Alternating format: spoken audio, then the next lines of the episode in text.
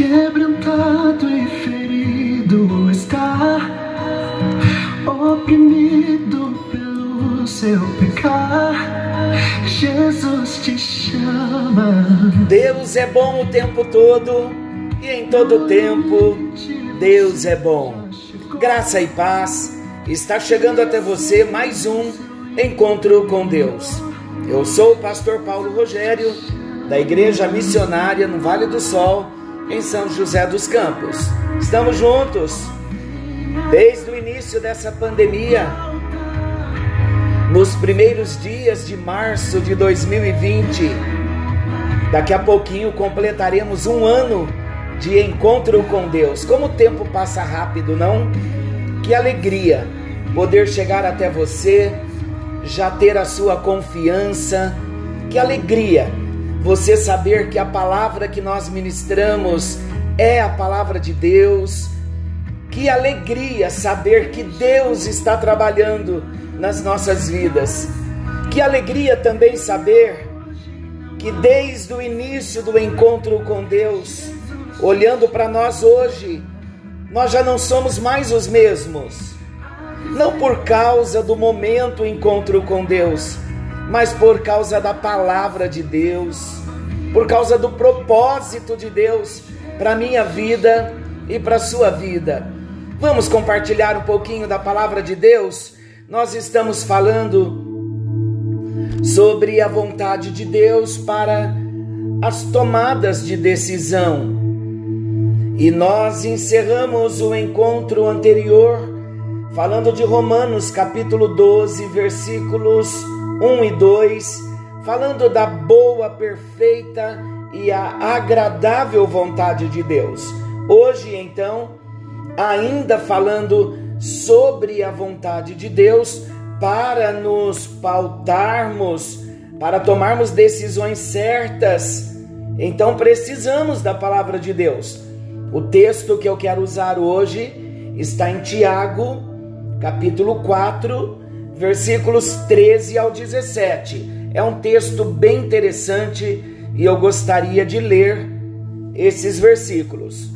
A partir do versículo 13, Tiago, capítulo 4. Olha lá, a partir do versículo 13.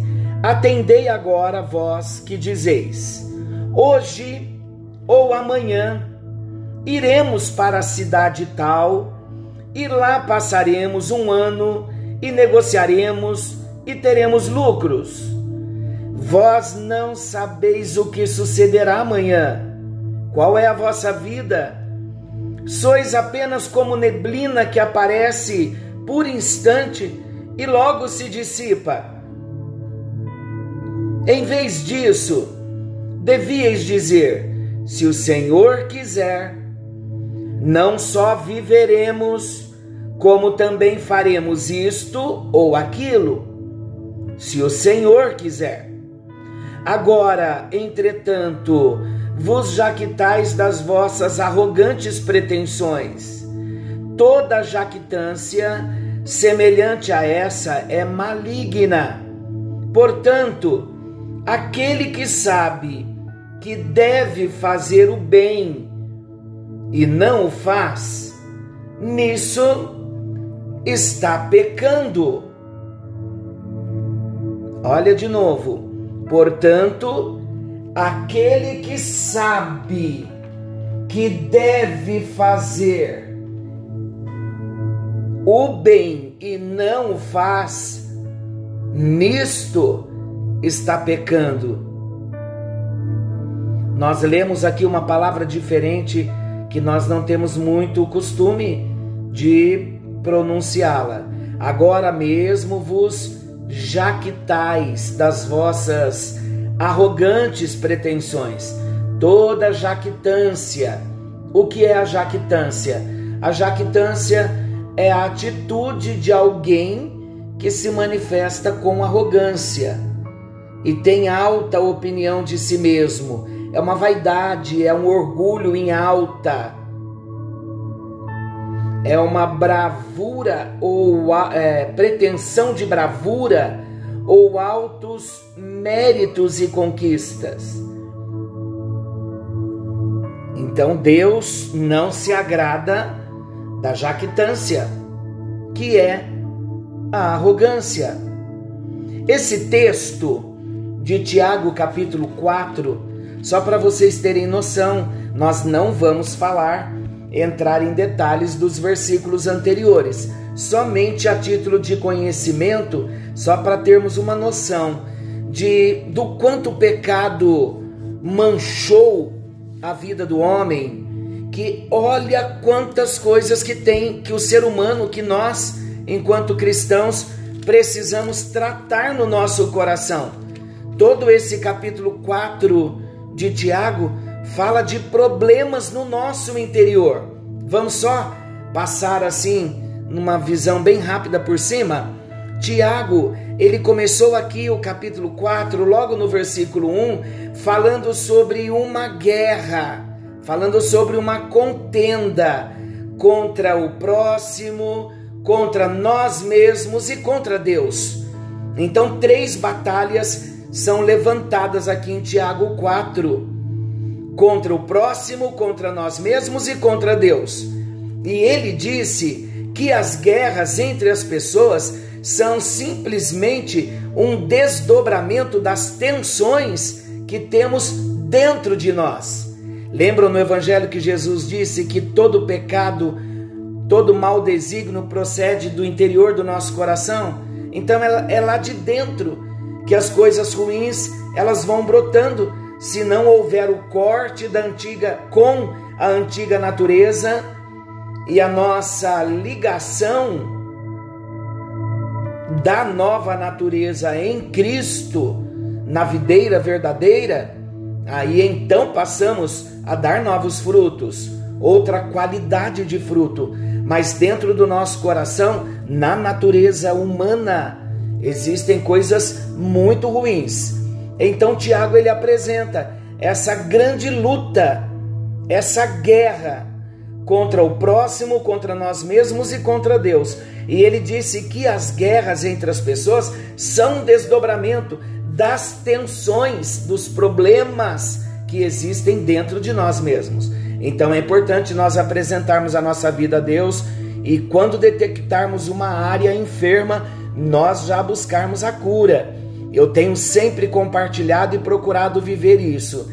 Quando eu detecto alguma área enferma na minha alma, eu já corro para o pé da cruz para buscar cura e libertação. A segunda consideração que eu quero fazer aqui, de alguns versículos de Tiago, embora nós não vamos ler, mas vocês podem ler depois, eu vou só apontar os versículos. Em segundo lugar, Tiago disse que a nossa luta contra Deus enfrentamos a sedução do mundo, versículo 4, as paixões da carne, versículos 5 e 6, e as ciladas do diabo, está no versículo 7. Sujeitai-vos, portanto, a Deus, mas resistir ao diabo, e ele fugirá de vós. A terceira consideração, nos versículos 11 e 12, Agora o apóstolo Paulo já vai falar sobre a guerra contra os irmãos. Essa primeira guerra que nós enfrentamos com relação à sedução do mundo, paixões da carne e as ciladas do diabo são as guerras pessoais. Agora, a guerra contra o próximo, versículos 11 e 12, Tiago mostra o risco de declararmos guerra contra os irmãos, sabe de que forma? Usando a língua para falar mal uns dos outros. É um texto que exige um estudo inteiro, não é o nosso enfoque hoje, mas um dia poderemos falar somente sobre o perigo da língua e a bênção da língua também. Mas em quarto lugar, a quarta consideração está do versículo 13 ao 17 falando sobre o risco da presunção.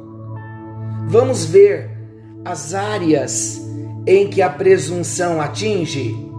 É um risco nós não tratarmos a presunção, um dia ela nos derrubará. O sangue de Jesus está sobre nós E nós vamos tratar sim toda presunção. Mas a presunção, ela atinge várias áreas. Ela toca toda a vida, hoje, amanhã, um ano. Olha o que o texto diz. Daqui a pouquinho nós já vamos chegar no texto novamente relembrar o que nós já lemos. Em segundo lugar, a presunção também toca as escolhas. Hoje ou amanhã nós iremos, passaremos um ano e negociaremos e teremos lucro.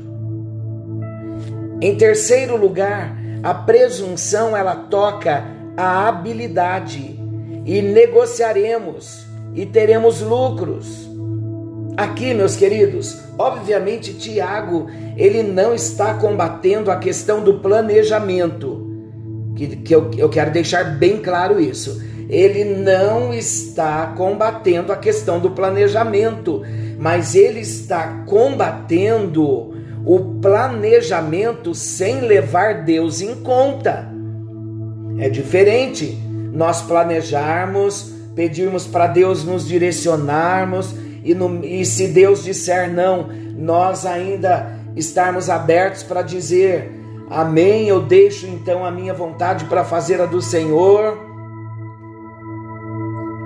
Mas é interessante que nenhum planejamento pode ser feito sem levar Deus em conta. Vamos entender também que a vida é feita de escolhas, que nós precisamos ter alvos, planos, sonhos, tudo isso faz parte da nossa vida, mas não com presunção. Como então nós podemos nos proteger da presunção, dessa arrogância? Vamos ver como podemos nos proteger da presunção, dessa arrogância dessa soberba. Muito sério que Deus está nos falando, porque a presunção ela está tão escondida na nossa alma e muitas vezes tão imperceptível que nós não nos damos conta. Então vamos entender primeiro o que é presunção. Presunção é o ato de presumir ou de se presumir. Em outras palavras, um julgamento baseado em indícios, na aparência, uma suposição que se tem por verdadeira. E vamos entender claramente aqui, e eu já vou falar a frase para nós já compreendermos e não ficar dúvida. Por exemplo, aqui no nosso texto, a presunção. Se a presunção é a suposição que se tem por verdadeira, então vamos entender o que o texto está dizendo. Olha, o que sucederá amanhã? Nós não sabemos. O que é a nossa vida? Somos como neblina, é o que Tiago está dizendo. Aí Tiago diz assim: ah, porque muitas vezes nós dize, dize, dizemos que Versículo 13: Hoje ou amanhã iremos para a cidade tal e lá passaremos um ano e negociaremos e teremos lucros. Isso é presunção. O que não é presunção no mesmo plano? Se Deus quiser, mas com esta convicção de que se Ele não quiser, amém também. Não vai ter Deus, não terá problemas comigo se Ele disser que não. Então, como nós podemos nos proteger da presunção. Primeiramente, tendo a consciência da nossa ignorância. Ignorância no sentido de falta de conhecimento. Então vamos ver o versículo, versículo 14. Olha o que Tiago está dizendo: Vós não sabeis o que sucederá amanhã. Então, quanto ao amanhã, nós precisamos ter a consciência desta ignorância. Nós não temos o amanhã na nossa mão. O amanhã, e se o amanhã não chegar? Pastor Beto liberou em vídeo uma série E se o amanhã não chegar? Muitas vezes nós pensamos, fazemos planos, julgando que o amanhã vai chegar. Eu recebi uma foto tão triste de uma amiga de muitos anos, desde a época da minha conversão. Na época, ela teve um filho solteira e ela criou esse filho com tanto amor. Resumindo a história, o único filho, ela não se casou, viveu a vida para trabalhar, para cuidar desse filho.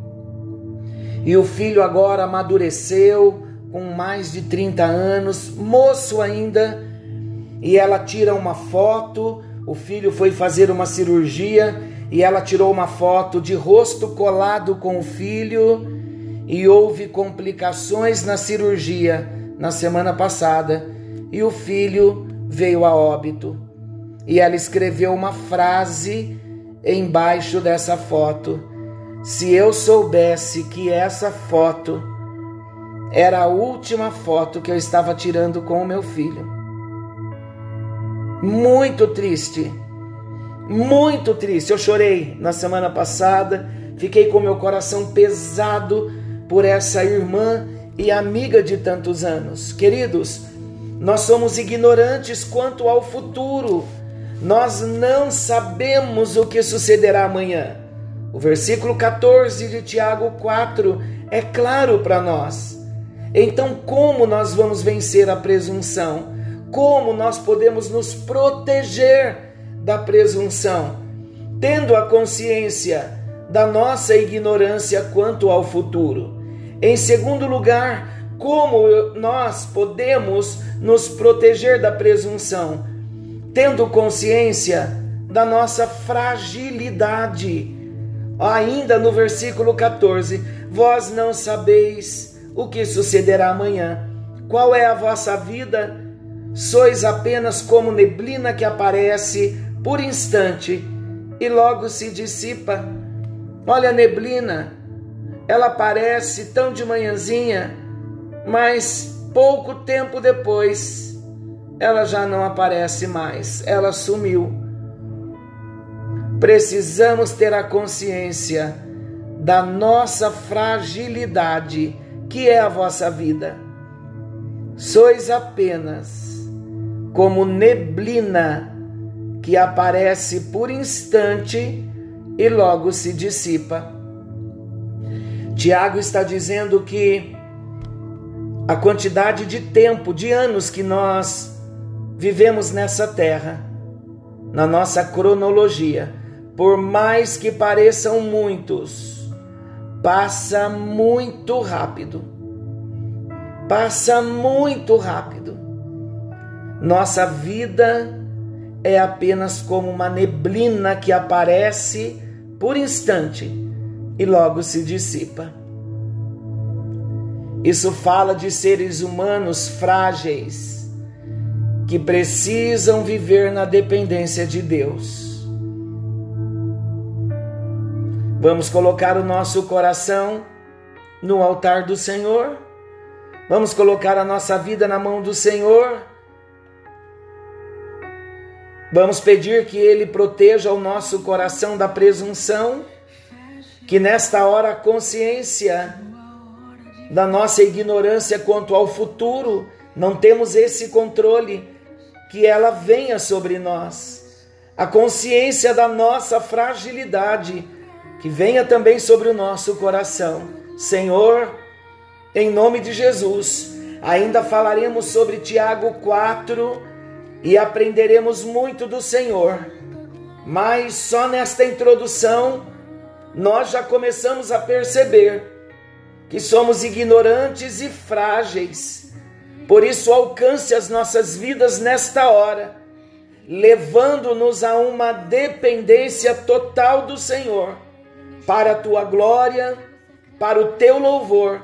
Tudo o que nós queremos é depender de ti para tudo que formos fazer, para vivermos. Queremos viver uma vida na dependência total do Senhor, colocando primeiramente o Senhor à frente de tudo. Não queremos ser presunçosos, ó Deus. Ajuda-nos. No bendito e precioso nome de Jesus, nós oramos e agradecemos. Amém e graças a Deus. Que a bênção do Senhor te alcance. Querendo Deus, depois de amanhã estaremos de volta. Olha aí, querendo Deus. Olha aí, querendo Deus, se Deus quiser. Na próxima segunda estaremos juntos e amanhã, nesse mesmo horário, reencontro com o jovem Gabriel. Deus abençoe a vocês. Fiquem com Deus. Um excelente final de semana a todos.